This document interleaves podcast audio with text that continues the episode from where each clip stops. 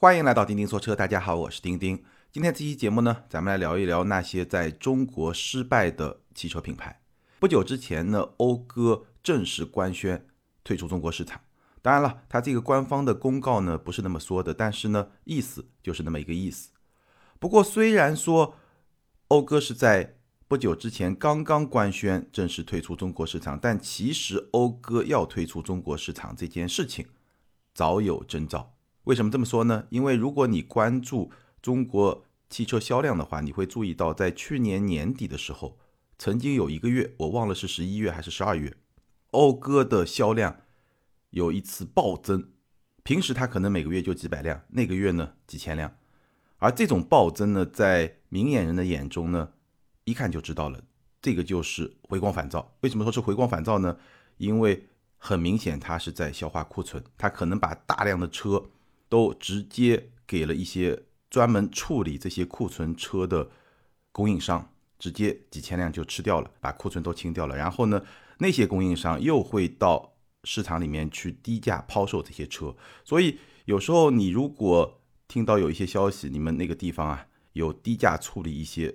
卖的不太好的品牌的车，那很多呢都是这样的供应商在处理。去年年底的时候呢，讴歌有过这么一次抛售的行为。那如果你比较了解这个行业的话，你就会有这么一种感觉：讴歌是在消化库存、清库存、甩货，要退出中国了。果然，在不久之前，讴歌呢正式的官宣退出了中国市场。那讴歌为什么会在中国市场失败呢？今天这期节目我跟大家来分析一下，我会给出我的一些分析、一些判断，也会给出一个在中国失败的汽车品牌的失败公式。然后呢，我们又可以根据这个失败公式去推断下一个有可能退出中国市场的品牌会是谁。好，那讴歌在中国的失败呢，可能你可以分析非常非常多的原因，但是呢。从我的角度来说，我总结概括之后，我觉得主要是两个原因。第一呢，就是它的产品水土不服；第二呢，就是它的品牌找不到生态位。当然，这两者之间呢也有一定的因果关系。因为产品水土不服，所以呢品牌找不到生态位，最终呢活不下去。好，我们一条一条来分析。首先说讴歌的这个产品。要说到讴歌产品在中国市场的这么一个状态呢，我觉得还是要简单的来回顾一下讴歌这个品牌它诞生的这么一个历史。我就不具体展开它什么时候在哪儿诞生，但你就记住一条：讴歌是一个为美国市场而生的品牌。它虽然是一个日本品牌，但是呢，它的诞生可以说是因为美国市场才有的，因为美国市场它才会出现这么一个。品牌，那讴歌当然是本田旗下的一个高端豪华品牌。事实上，日系的三大豪华品牌雷克萨斯、讴歌、英菲尼迪都是针对美国市场来打造的高端品牌。好，那讴歌因为它是为美国市场而生的品牌，所以你会发现这个品牌旗下的这些产品，它的优势点都是针对美国市场打造的优势点。比如说，讴歌的动力。早年它用的是大排量的发动机，这个是美国人喜欢的。讴歌的动力，包括它的操控，这个都是这个品牌的产品在同级里面相对比较有优势的一个点，动力操控。然后呢，大家耳熟能详的讴歌的非常有特色的四驱系统 SHAWD，这个呢，一方面对它的操控有帮助，另外一方面呢，也特别适合美国中部和北部地区。那些地方呢，冬天的雪是比较多的，所以在美国，其实斯巴鲁、讴歌这样一些品牌的四驱车型卖的都是相当好的。再有一点呢，讴歌的性价比，讴歌的产品在豪华品牌这个阵营里面，在美国市场它的价格是比较低的，是比较实惠的，性价比是比较高的。所以这些都是这个品牌它在美国市场能够立足的一些卖点、拿手的绝技。所以呢，这个品牌它事实上在美国市场的表现也相当的不错。但你在把这样的产品带到中国市场的时候呢，本田就发现这样的产品其实在中国市场表现出了比较明显的水土不服。几个点，第一，我们知道中国市场喜欢大车，所以呢，加长这件事情在中国市场是已经发生了很多年，而且几乎就是屡试不爽，加长了就好卖。但是讴歌的产品，无论是 RDX 还是 CDX，都不够大，这是第一。那第二呢？讴歌的产品其实它不够豪华，尤其是内饰。你去看，我们就说 RDX，相对价格比较高的一款车，它的内饰其实豪华感的营造，相比德系产品，相比美系产品，都是会更差一点，甚至相比雷克萨斯也会更差一点。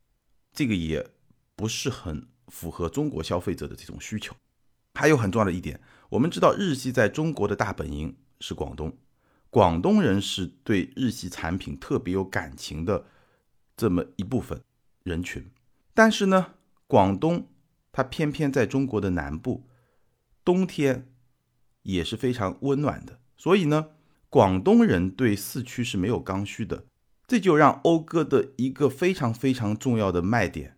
在中国失去了对他最感兴趣的人群的这么一个支撑，而且呢，因为四驱是讴歌产品的一个很重要的卖点，但是呢，四驱它毕竟成本比较高，所以它价格也会比较高。所以你会发现，讴歌的一些四驱车型，其实它的性价比是高的，但是呢，绝对价格不够有吸引力。比如说，相比同级别的二线豪华的那些产品的两驱车型，它的价格就不是特别有吸引力。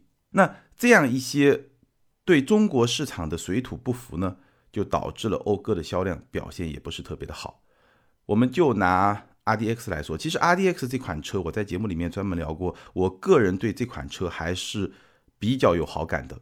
RDX 的操控非常的好，我觉得同级可能也就仅次于宝马的叉三，但是呢，这个点并不是中国消费者非常在乎的点，而它的那些缺点可能是很多中国消费者不喜欢的点。所以呢，这个产品整体上来说，确实在中国市场有些水土不服，这是它失败的第一个主要的原因。那第二个原因呢，我刚刚也提到了，因为产品水土不服，所以它的品牌找不到生态位。你心目中讴歌是一个什么位置的品牌？二线豪华吗？确实，你可以说它是二线豪华，但是呢，它相比二线豪华里面比较领先的那些品牌，雷克萨斯。沃尔沃、凯迪拉克还是有明显的差距，包括很多用户对这个品牌的认知是很弱的，甚至对很多中国消费者来说，讴歌这个品牌的品牌的吸引力还没有本田高，还没有它那个母品牌一个主流品牌高。讴歌这个品牌在中国豪华调性是不足的，所以在产品水土不服、品牌找不到生态位的这么一种情况下。讴歌的失败几乎就是注定的，所以呢，从中我们可以概括出一个在中国失败的汽车品牌的失败公式：产品水土不服，加上品牌找不到生态位，这两条只要符合，那这个品牌在中国市场就很难活下去。我们来看一下过去那么多年在中国失败的几个汽车品牌，比如说欧宝，欧宝呢，当年是在通用旗下，现在是被 PSA。Stellantis 收购了欧宝，当年其实是有很多好车的，但是呢，在中国市场，欧宝的很多好的产品都被别克品牌拿去本土化，所以呢，像君威啊这样一些车卖的都是相当不错的，但欧宝自己呢，就只剩下了几款不知所云的所谓的欧洲车。我现在不提任何一款车，你脑子里面还能够想起来欧宝有什么车吗？如果你能想起来，可以在评论区告诉我们。我相信很多朋友可能一款都会想不起来。所以，欧宝把自己的好的产品拿给别克去本土化，这个非常成功。还有少量的小众化的产品拿到中国直接来卖，当然就卖不好。所以呢，欧宝失败了。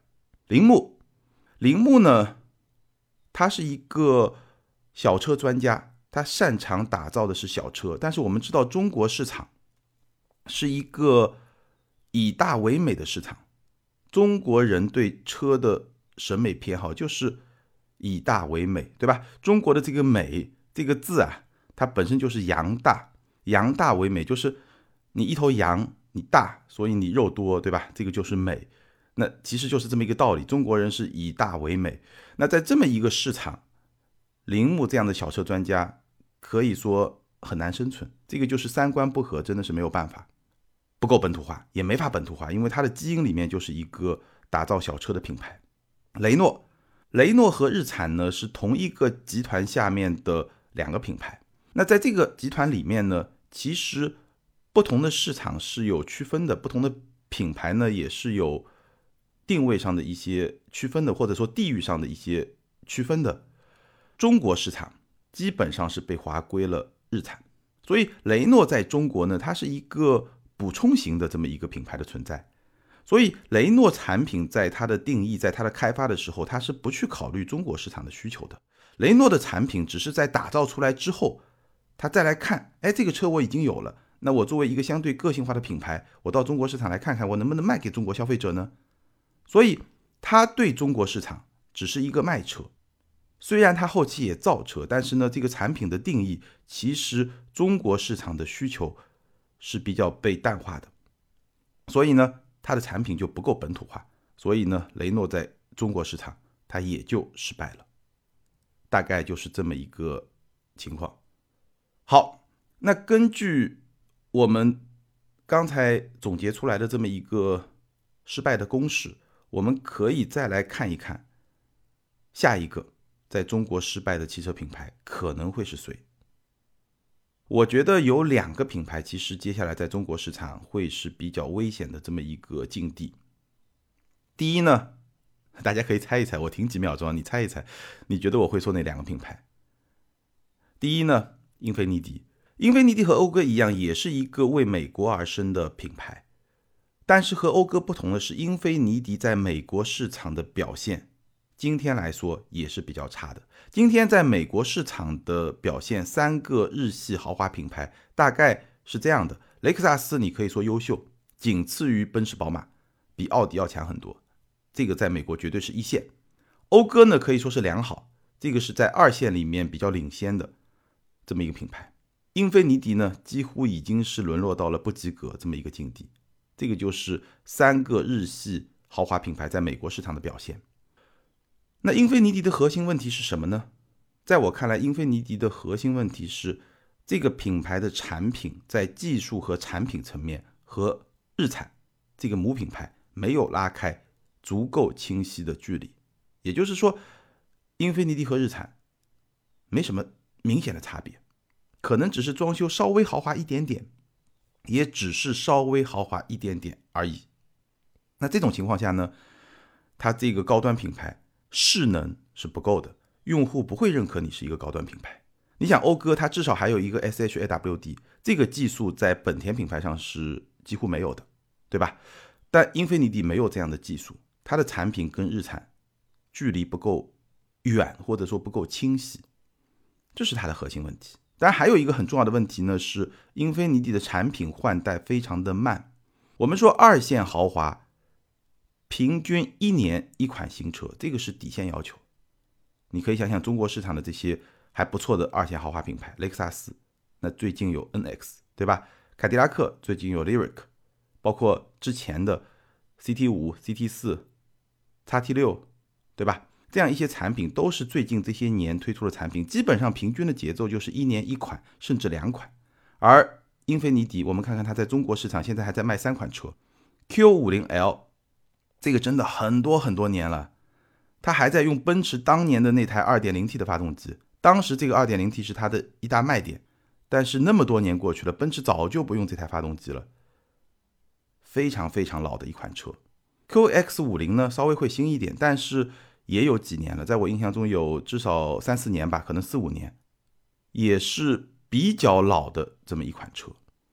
QX 六零今年刚刚上市，在此之前也是很多很多年没有换代。那这款车呢，在我看来，很可能是英菲尼迪在中国的最后一搏。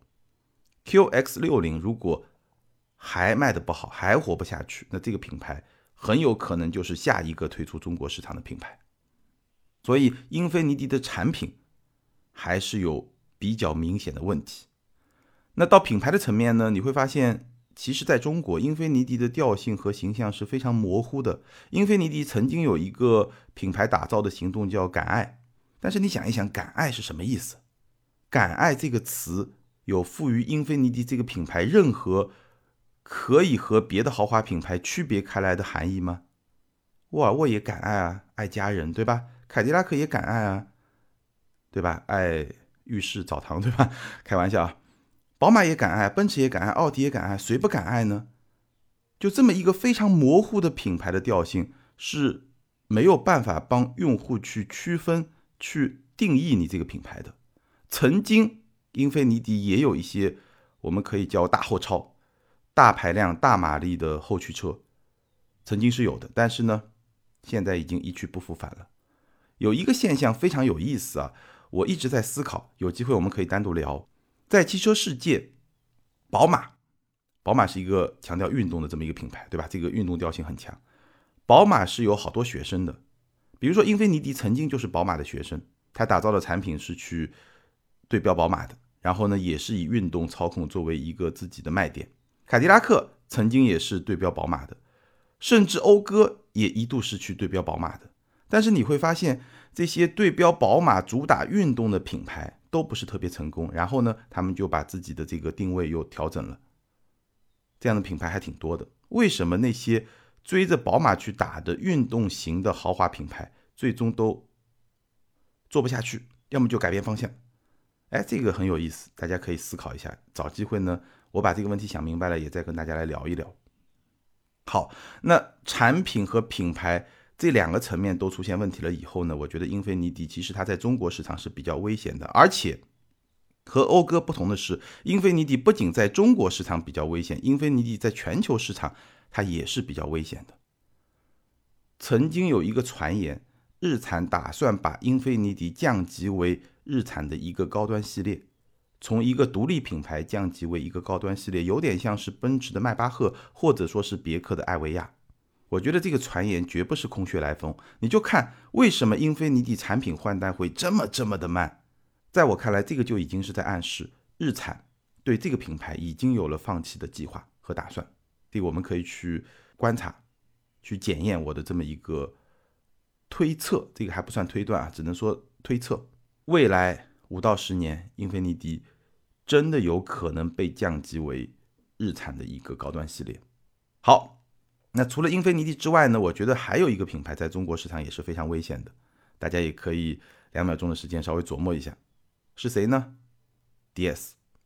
DS 这个品牌它的核心问题其实和英菲尼迪非常的类似，就是 DS 的产品它和标致和雪铁龙过于的相似，所以你很难接受它是一个豪华品牌。但事实上呢，DS 跟英菲尼迪又不太一样。英菲尼迪这个品牌从它诞生的那一天起，它就是一个豪华品牌，它就是按照一个豪华品牌来打造的。而 DS 呢，最早其实它本来就是雪铁龙旗下的一个系列车型，只不过几年之前法国人把它独立出来作为一个豪华品牌来打造。而这个历史本身就是比较短的，没有很长的历史。而且呢，因为它的产品在本质上和标致雪铁龙并没有区别，所以呢，DS 作为一个豪华品牌的地位，我不管它在法国怎么样，在欧洲怎么样，至少在中国是没有得到认可，这个是它的核心问题。当然，产品端也是有很大问题的。法式浪漫在中国的汽车圈从来是没有市场的，很多中国的消费者提到法国车，想到的不是浪漫，而是比较 不接地气的个性化，比较。不好用的设计，大概是这么一种体感是比较强的。所以 DS 这个品牌呢，我觉得也是在中国市场面临非常非常大的挑战，也有可能成为下一个在中国的失败品牌。所以其实我们再往前推一步，我们会发现今天的中国车市已经被分成了两个世界。新能源的那个世界呢，打个比方，它还在春秋时期，这是一个增量市场，群雄逐鹿，跑马圈地，比的是什么呢？比的是谁跑得快。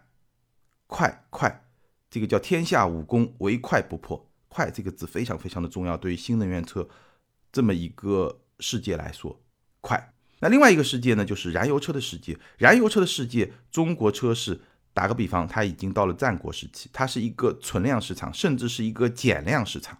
在这个市场里面，发挥主导作用的是马太效应，比的是谁更强更大。新能源比谁快，燃油车比谁更强更大。在新能源市场，你一定要跑得足够的快，你比别人更快，你生存的机会就更大；而在燃油车市场，你真的得要更强，也要更大，这个是不同的竞争的规则。你会发现中国的燃油车的市场，我们把现在的市场大概分成几个层级，除去超豪华品牌我们不说的话，一线豪华 BBA，二线豪华雷克萨斯、凯迪拉克、沃尔沃，然后呢一线合资大众、丰田、本田，二线合资福特啊、日产啊，但日产也可以算是一线吧。二线像福特啊、斯柯达啊、雪佛兰啊这样一些品牌，然后呢，一线的国产，比亚迪啊、吉利啊、长城啊，二线的国产还有很多品牌，我就不列举了。大概这么六层：一线豪华、二线豪华、一线合资、二线合资、一线国产、二线国产。如果我们简单分成这么六层的话，你会发现在未来的几年，其实从过去两三年已经开始了，到未来的几年，可能是一个七八年到十年的这么一个周期之内吧，会有一个。品牌的洗牌的过程，简单来说就是我刚才提到的这六个层级里面的所有的二线、二线豪华、二线合资、二线国产，他们的生存空间会被极大的压缩。所以呢，我们刚刚提到的这些，可能都是二线豪华品牌，或者说二点五线豪华品牌，他们很有可能在中国失败。那除此之外，其实二线合资和二线国产，他们的处境可能更加更加的危险。今天的中国车市大概就是这么一个格局。对于还没有在中国市场站稳脚跟的一些燃油车的品牌，其实我觉得他们唯一的机会是切换到另外一个世界、另外一个战场，去新能源的那个世界找找机会。当然，很遗憾，这样的品牌其实它的新能源似乎发展的也都不是特别的好，好吧？不过换个角度来看呢，这样一些品牌在中国市场。不是特别的成功，它也提示了我们一点，就是有朝一日当中国品牌想要走向全球化、走向海外市场的时候呢，也会遇到非常多的挑战。这些失败的外国品牌在中国踩过的坑，中国品牌未来在海外每一个都有可能踩进去。我们不说在中国市场失败的本土品牌，这个咱们就不说，在中国市场失败的海外品牌，他们的很多。教训、经验其实都值得我们去借鉴。很多朋友可能这两年国潮兴起，对中国品牌非常有信心，但是我其实一直保持一个相对冷静的态度，就是说我们可以比较看好一些在中国市场领先的品牌，但是我们必须要记住，今天在中国市场做的最好的中国品牌，它也只是在中国市场做的还行，做的还不错，做的还比较好，但。没有任何一个品牌在海外市场同样能够站稳脚跟，或者说在海外市场的主流市场、高端市场能够站稳脚跟。从一个本土品牌到一个国际化的品牌，这是非常大的一步。因为你是一个本土品牌，所以你对本土市场的需求天然的有一种直觉上的把握能力。我刚刚说，在中国失败的外国品牌，一个很重要的失败的原因就是产品水土不服。它没有办法本土化、本地化，那这个本来就是中国品牌的优势。但是如果有朝一日中国品牌要卖到欧洲、卖到美国，甚至是进入它的主流市场、高端市场的话，这个就是你的劣势。所以换个角度来看，我们也可以从这些失败的品牌身上看到中国品牌未来可能会遇到的坑，以及如果你要迈过那些坑，你需要做的准备，甚至这些准备可能在今天。已经需要打好基础。好，以上就是今天节目的全部内容。那对我们今天聊的这个话题，你有什么样的兴趣，或者说你有什么样的观点、什么样的看法？欢迎在评论区留言，和更多的听友和钉钉来进行交流和互动。咱们今天就聊到这儿，下回接着聊，拜拜。